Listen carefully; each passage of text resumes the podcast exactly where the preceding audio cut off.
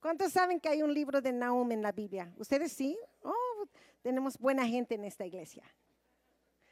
Pero es un nombre que casi nadie, nadie le... ¿Cuántos han leído el libro de la Nahum? A ver, levanten la mano, pero en verdad. Ok. Así. Casi nadie lee el libro de Nahum. Pero mientras yo lo estaba leyendo, me recordó de algo que, que pasa siempre cuando nuestros niños son más niños y me voy a aprovechar que no está Joe. Me avisa si, si entra. pero, pero yo no sé cuántas mamás pueden entender esto. Pero uno dice, uno les dice a sus hijos, ah, mi amorcito lindo, hermoso, no te olvides a lavar los trastes. Ah, sí, mamá. Entonces ya ahí estoy yo limpiando, recogiendo, bla, ya voy, ya estoy yo haciendo yo no sé qué mil cosas y regreso y los trastes están allí. Digo, mi amor, por favor, no te olvides los trastes. Ah, no, no, no me estoy olvidando ahorita, ahorita. ¿Cuántos dicen amén? Entonces, a ratito, digo, pues voy a, la tienda, ¿ok? Ahorita regreso. Entonces voy a la tienda, voy pasando todas las hileras, pues salgo, regreso a la casa y ¿qué creen que encuentro? Y yo digo, hey, olvida hermosito lindo, hey, ¿no te dije que yo quiero que los trastes se limpien? Y me dice, ah, sí, claro, mamá, claro, yo ya, ya, a eso voy, a eso voy. Ok. Entonces ya pongo todas las cosas en su lugar, ya voy, algo otras cosas y regreso y... ¿Qué pasó? ¿Qué pasó? Entonces, ¿qué creen que pasó? Ahí siguen. Entonces digo yo, ¡No te dije que laves los trastes! Soy tu mamá. Y le quito el celular y saco sus amigos con unas patadas. Y ellos me dicen, ay, qué enojona es tu mamá. Qué enojona, ay, no tiene nada de paciencia. ¿Será que no tenía paciencia? ¿Verdad? Eh, el asunto, el asunto es, no, no, no, yo exagero, mi Joe es un amor. Sí, sí lo es. Pero um, pero yo sé que varias de ustedes pueden entender esto. Porque uno trata de decir las cosas con tanto cariño, tanto amor y con todo el corazón. Uno quiere que hagan las cosas con esas, esa, con, por amor, ¿verdad? Uno quisiera que lo hicieran por amor y, y no porque ya le gritaste, ya le sacaste la chancla, ya le golpeaste en la cabeza. Nunca querías, nunca querías sacar la chancla, ¿sí o no? Nunca lo quisiste hacer. Pero sin embargo, lo tuviste que hacer. Porque a veces las personas no escuchan a la primera, a la segunda, a la tercera, a la cuarta a veces toma mil gritos para que por fin hagan las cosas. Y así es Nahum, el capítulo 1. Es la historia de la destrucción de la ciudad de Nínive. Y vamos a, ponernos de pie para leer Nahum capítulo 1 Y dice la palabra de Dios así. El Señor es un Dios celoso y vengador. Señor de la venganza. Señor de la ira. El Señor se venga de sus adversarios. Es impacable con sus enemigos. El Señor es lento para la ira, pero grande en poder. El Señor no deja sin castigo al culpable. Camina en el huracán y en la tormenta. Las nubes son el polvo de sus pies. Vamos a decir, levantar las manos. Amén, amén. Wow. El Señor es amor, es cierto. En esta iglesia, el río, nosotros confiamos en el amor de Dios. Y nosotros no solamente enseñamos el amor de Dios, lo demostramos que tanto te ama Dios. Por eso es que muchos aquí han sanado. ¿Cuántos han sanado aquí? muchos aquí han sido liberados. ¿Cuántos han sido liberados aquí? Muchos aquí han cambiado el pasado y ahora viven para el futuro ¿Cuántos han cambiado aquí? Entonces, sí conocemos al Dios de amor, pero hay, nuestro Dios también es, dice aquí la palabra, tiene ira. Dice aquí la palabra, el Señor de la ira. Y es algo que tenemos que entender. Él castiga al culpable. Y aquí yo sé que no hay ni una mamá aquí que no quiso criar sus hijos con puros besos y abrazos y cargarlos todo el día. Sí, mamás, ¿verdad? Todos nosotros decíamos, si solo pudiera pasar día y noche dándoles besos en sus rostros. Pero no, no, no se puede hacer. Porque aunque tenemos amor, también tenemos que castigar al culpable. Entonces, es importante que nosotros entendamos por qué es que Nahum se encuentra dando una profecía que se le dio a esta misma ciudad hace 200 años antes de que él llegó. Imagínense, 200 años antes que llegara Nahum, Jonás llegó para decirles, Dios va a destruir esta ciudad. Y ellos en el momento se arrepintieron y dijeron, ups, vamos a arrepentirnos porque Dios va a destruirnos si no nos arrepentimos. Y lo que pasa a veces es cuando se no ven que nada pasa, piensan, ah, pues nada pasó yo creo que nada me va a pasar. Yo creo que Dios no me ve.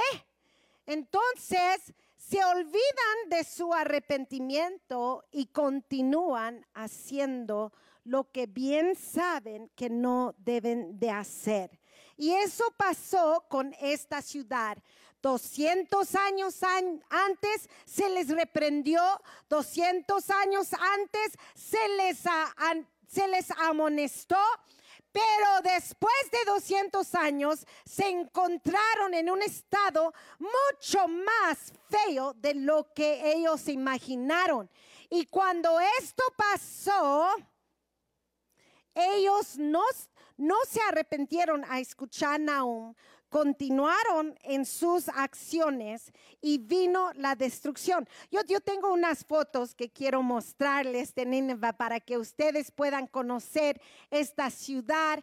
Ah, así quedó la ciudad de, Así estaba la ciudad de Nínive. Era una de las siete maravillas del mundo en su tiempo. Y ya después de la destrucción, hoy en día Nadie ha podido construir encima porque fue un lugar muy maldecido. ¿Tienen la parte de la destrucción? No, esa no es la destrucción, eso es lo que han reconstruido. Bueno, está bien, es que no pudieron poner las fotos que yo di. Pero parece que es como si una bomba nuclear cayó y todas las paredes están destruidas. Entonces yo tengo que ver esto y pensar qué era el pecado de esta ciudad que, que tuvo que el Señor castigar. ¿Por qué Dios tuvo que castigar una ciudad que era una de las siete maravillas del mundo? Bueno, el gran pecado de Nínive era su inmoralidad y gran violencia. Y tenían una diosa que se llamaba Ishtar. Algo interesante de esta diosa es que una vez al año se celebraba esta diosa con los, los intercambios de identidad. Los hombres se vestían de mujeres y las mujeres se vestían de hombres y se cambiaban por un mes. Y este mes era el mes de junio. ¿Qué hacemos hoy en día el mes de junio? Pride. Y era una celebración al libertinaje hacían orgías en las calles, tantas cosas horribles. Por un mes entero estaban ellos desafiando al Dios que los creó. Lo estaban diciendo, mira, nosotros podemos ser quien queremos ser y no importa lo que tú dices. Eso pasaba en Nínive. Era un lugar donde se sacrificaban a los niños, se le entregaba a esta diosa y se les derramaba su sangre sobre ella. Hoy en día los niños son los que más, más peligro corren en, en México y en todo el mundo.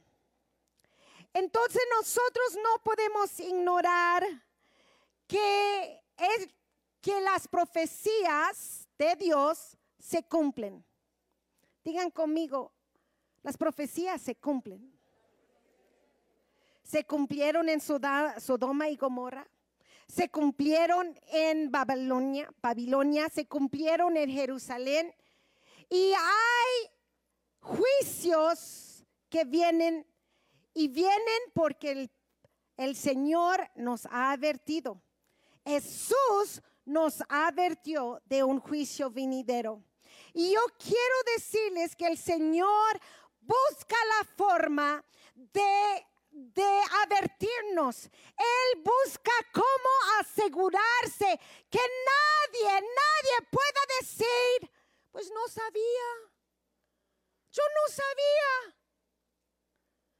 Llegó y yo ni sabía. No, nadie puede decir eso porque hay mucho en su palabra que nos, nos reclama, que nos avisa. Y yo quiero decirles, no solo en su palabra, pero nos ha dado la habilidad de ver lo que está pasando a nuestro alrededor y entender que el fin ya se acerca. Vamos a ver segunda de Timoteo 3, 4, 3 a 1 a 4. Dice la palabra de Dios ahora, bien, ten en cuenta que, digan conmigo, los últimos días. Yo no sé cuántos de ustedes son 50 y más allá, pero cuando nosotros éramos niños, nunca mirábamos películas del fin. Nunca había películas del fin. Eran películas hermosas, eran películas de amor, de, fiestas, y tantas cosas, pero nunca del fin. Hoy en día es todo del fin. ¿Y cómo escapar la ira que viene? ¿Cuántos entienden lo que estoy diciendo? Entonces, se me hace que todos saben que son los últimos días, aún aquellos que ni siquiera leen la Biblia entienden. Creo que estamos en los últimos días. Vendrán tiempos difíciles. ¿Y por qué es difícil? no porque haya escasa de, de, de dinero, no, porque la gente estará llena de egoísmo. Van a estar buscando solo para sí. Avaricia. Serán jactanciosas, arrogantes, blasfemos. Ya, ya el nombre de Jesús ya no tiene valor en sus bocas. Desobedientes a los padres. Eso sí no está pasando, ¿verdad? Lo que predicó el pastor la semana pasada, ingratos. Ya no saben decir gracias. Empíos, insensibles impacables, calumniadores, libertinos, despiadados. Estábamos mirando la película Sonido de Libertad y yo decía, ¿qué no tiene esta gente hijos, hermanos, mamás? ¿No tienen ellos ah, alguien que les diga, ¿Cómo pueden causar tanto dolor a un papá? Despiadado, sin piedad. Ya no sienten nada. Ya no les importa lo que te hagan a ti. No tienen piedad. Enemigos de todo lo bueno. Tú eres el malo porque tú no quieres que enseñen a tus hijos que Él puede ser una hija. Tú eres el malo. enemigos de todo lo bueno. Ellos no quieren que tú estés diciéndoles a mi hijo, no le vas a enseñar eso. Tú eres el malo. La iglesia es lo malo. Porque ellos no quieren aceptar la nueva onda. Jamás vamos a aceptar la nueva onda.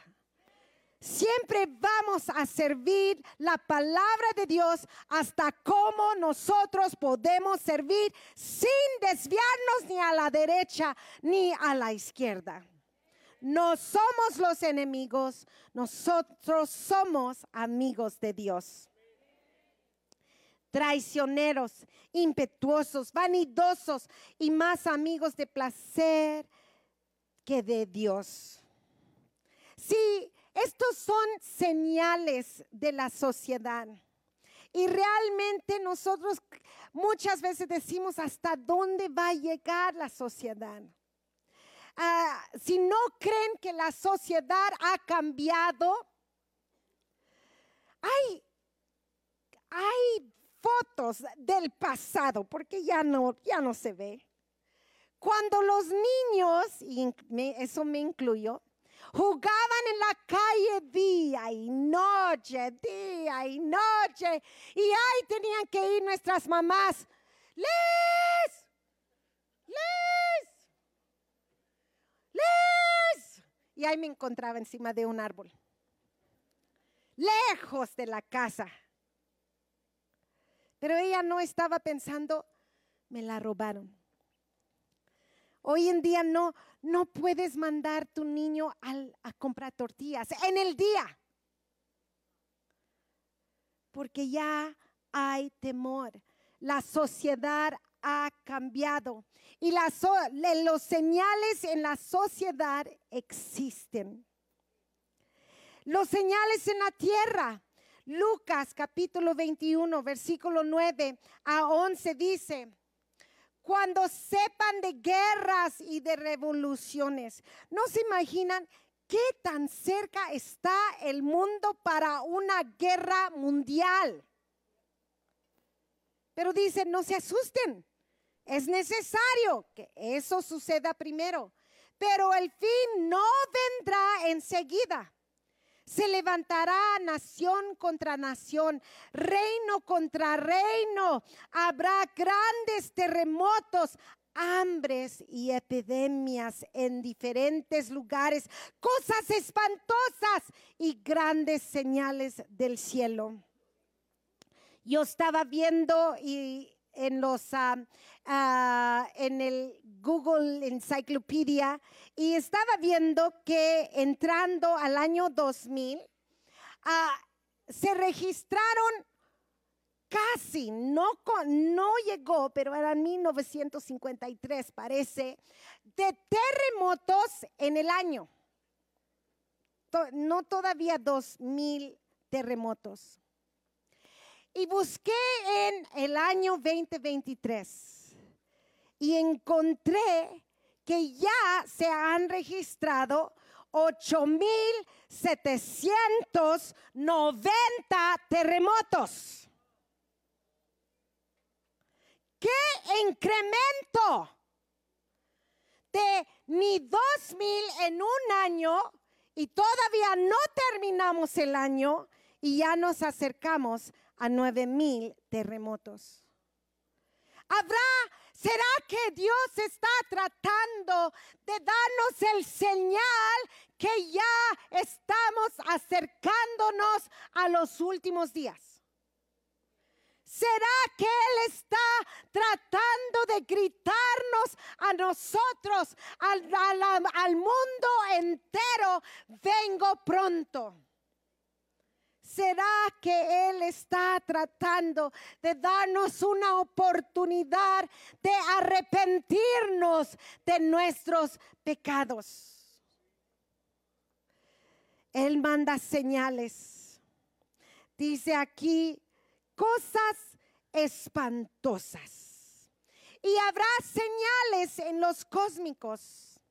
Habrá a Lucas 21, 25 a 28 dice, habrá señales en el sol, la luna, las estrellas, en la tierra. Las naciones eh, estarán angustiados y perplejos por el bramido y la agitación del mar.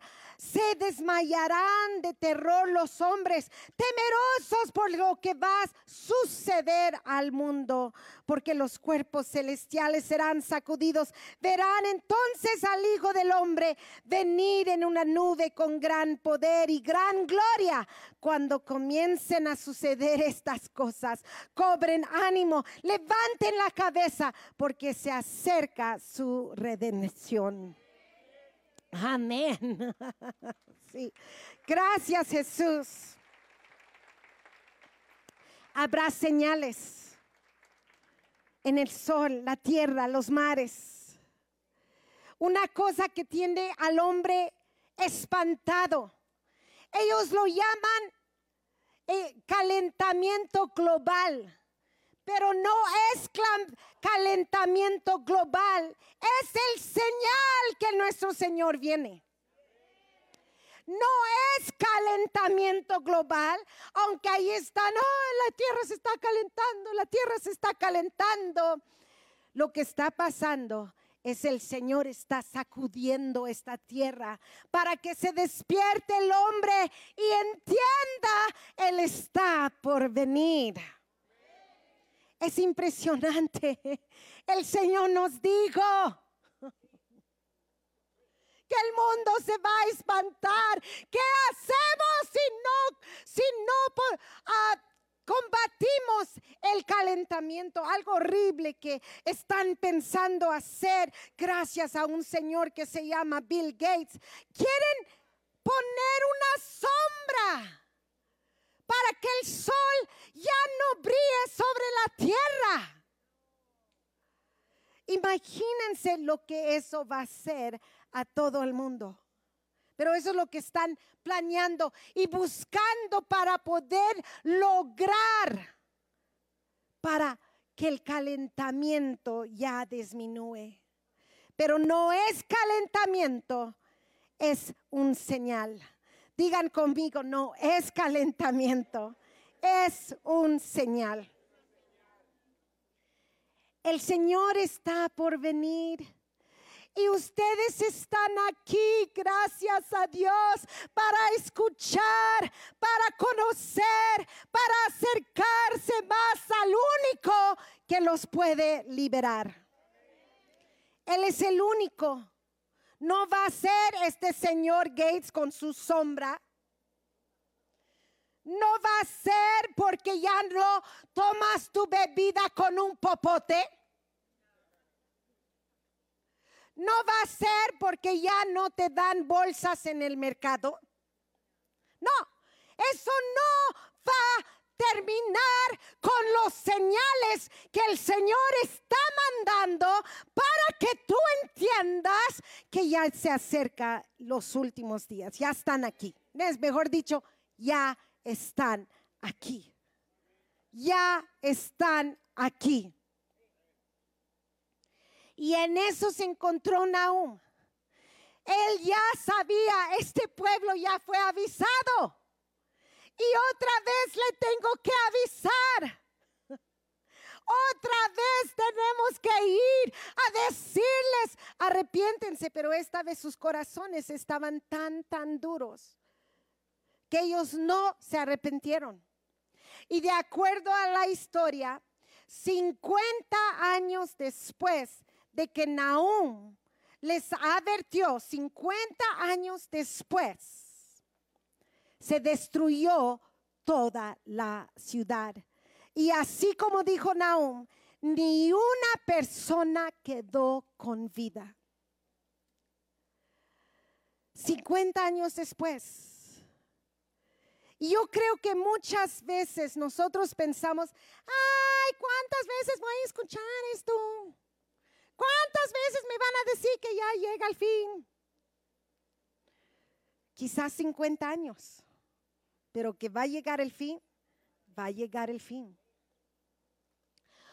Ah, una cosa muy interesante que pasó en los Estados Unidos, estaba escuchando un gran profeta que se llama Jonathan Kahn, que trabaja mucho con números y con la palabra de Dios. Él es un gran profeta de Dios. Él estaba diciendo que, eh, que cuando los Estados Unidos legalizó el aborto, desde ese año hasta el año 2020, se había, se había abortado un millón trescientos mil bebés en abortos, en abortos voluntarios. Y dice, 50 años después empezó el COVID. Y en tres años, hasta que se quitó el, hasta que dejó de ser legal ah, por la Corte Suprema el aborto, por tres años murieron un millón trescientos mil americanos. Esos números no son coincidencias. Esos números muestran que Dios es justo. Dios es justo. Y Él va no va a dejar sin castigo al culpable. Nosotros tenemos que entender que estamos delante de un Dios de amor, pero también es un Dios de ira. Él es un Dios que nos defiende, pero también es un Dios que puede llegar a ser nuestro enemigo.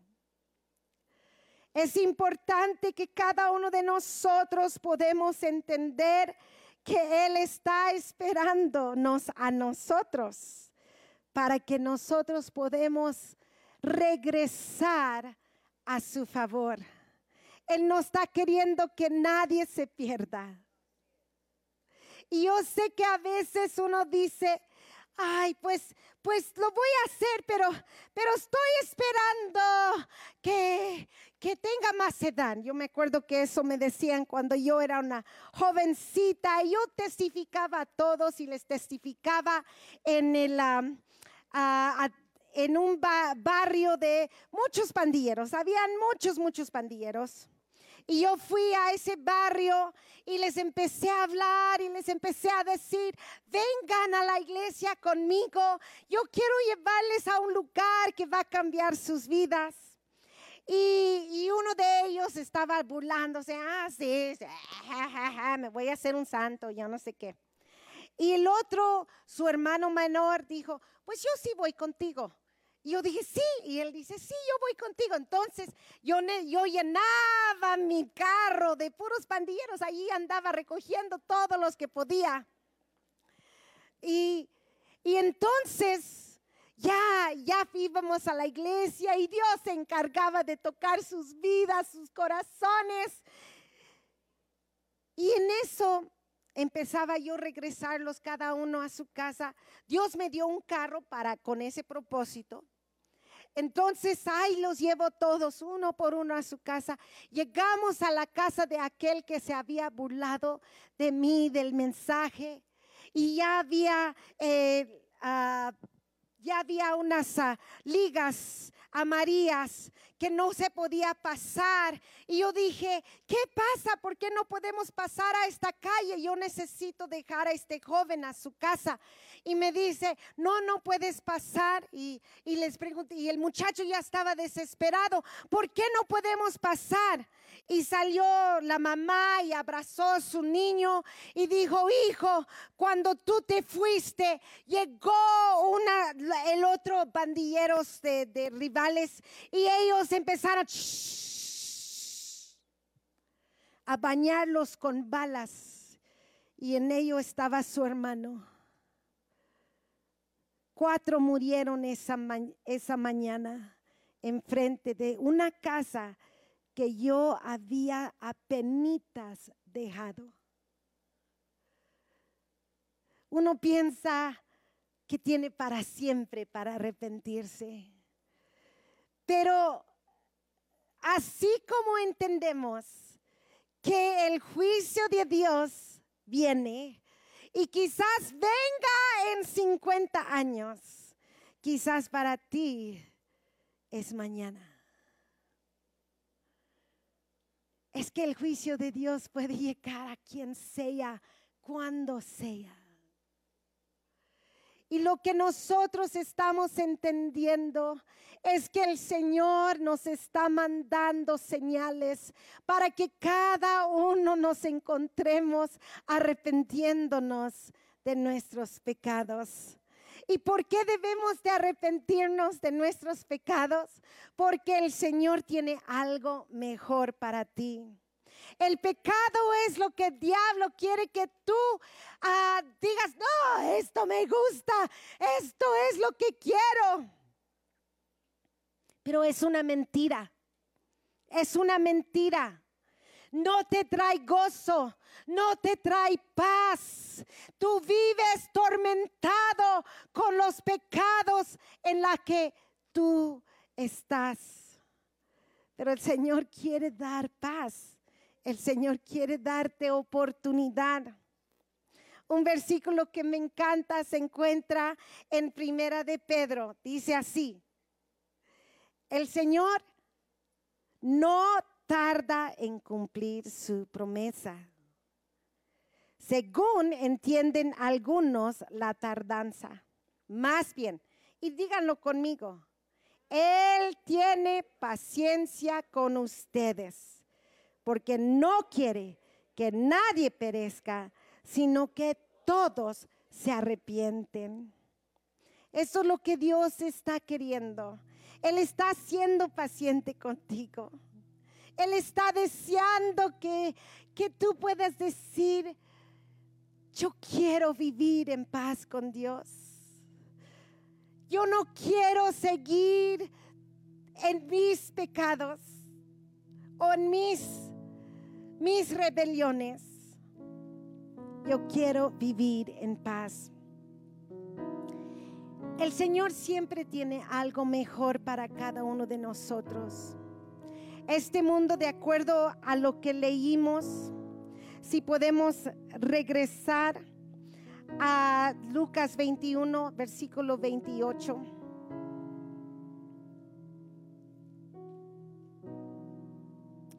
Dice la palabra de Dios, se desmayarán de terror los hombres, temerosos por lo que va a suceder al mundo. Esos son los últimos días. Dice, los cuerpos celestiales serán sacudidos y verán al Hijo del Hombre. Muchas veces me he imaginado que el Hijo del Hombre está regresando. Pero yo no corro para a la dirección opuesta. Yo corro hacia Él. yo digo, sí, Jesús. Ahorita están constantemente hablando de ovnis o de, de extraterrestres. Pero no sean confundidos. No sean engañados. Nuestro Señor sí va a venir en las nubes, pero será el Rey de Reyes y Señor de Señores.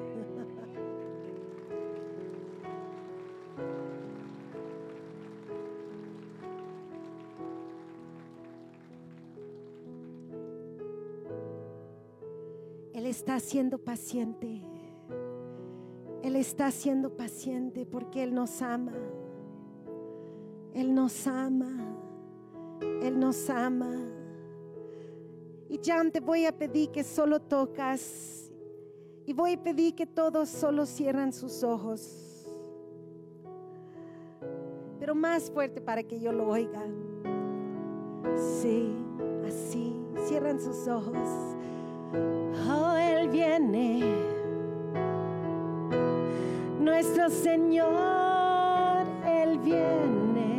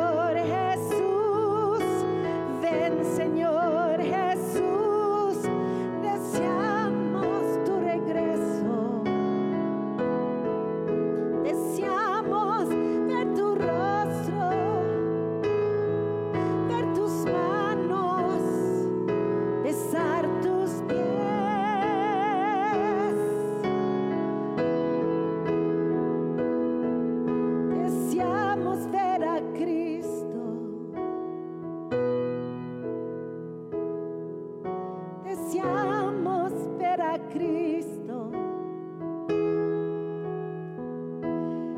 Yo deseo que Jesús regrese, pero sé que su regreso también quiere decir su juicio. ¿Y cuántos ya estamos listos para verdaderamente presentarnos delante de aquel que conoce todo? Todo se puede esconder de mí, créanme, yo no estoy buscando pecados en nadie, todo se puede esconder, pero de Él. Oh, es tiempo de arrepentirnos, a aquel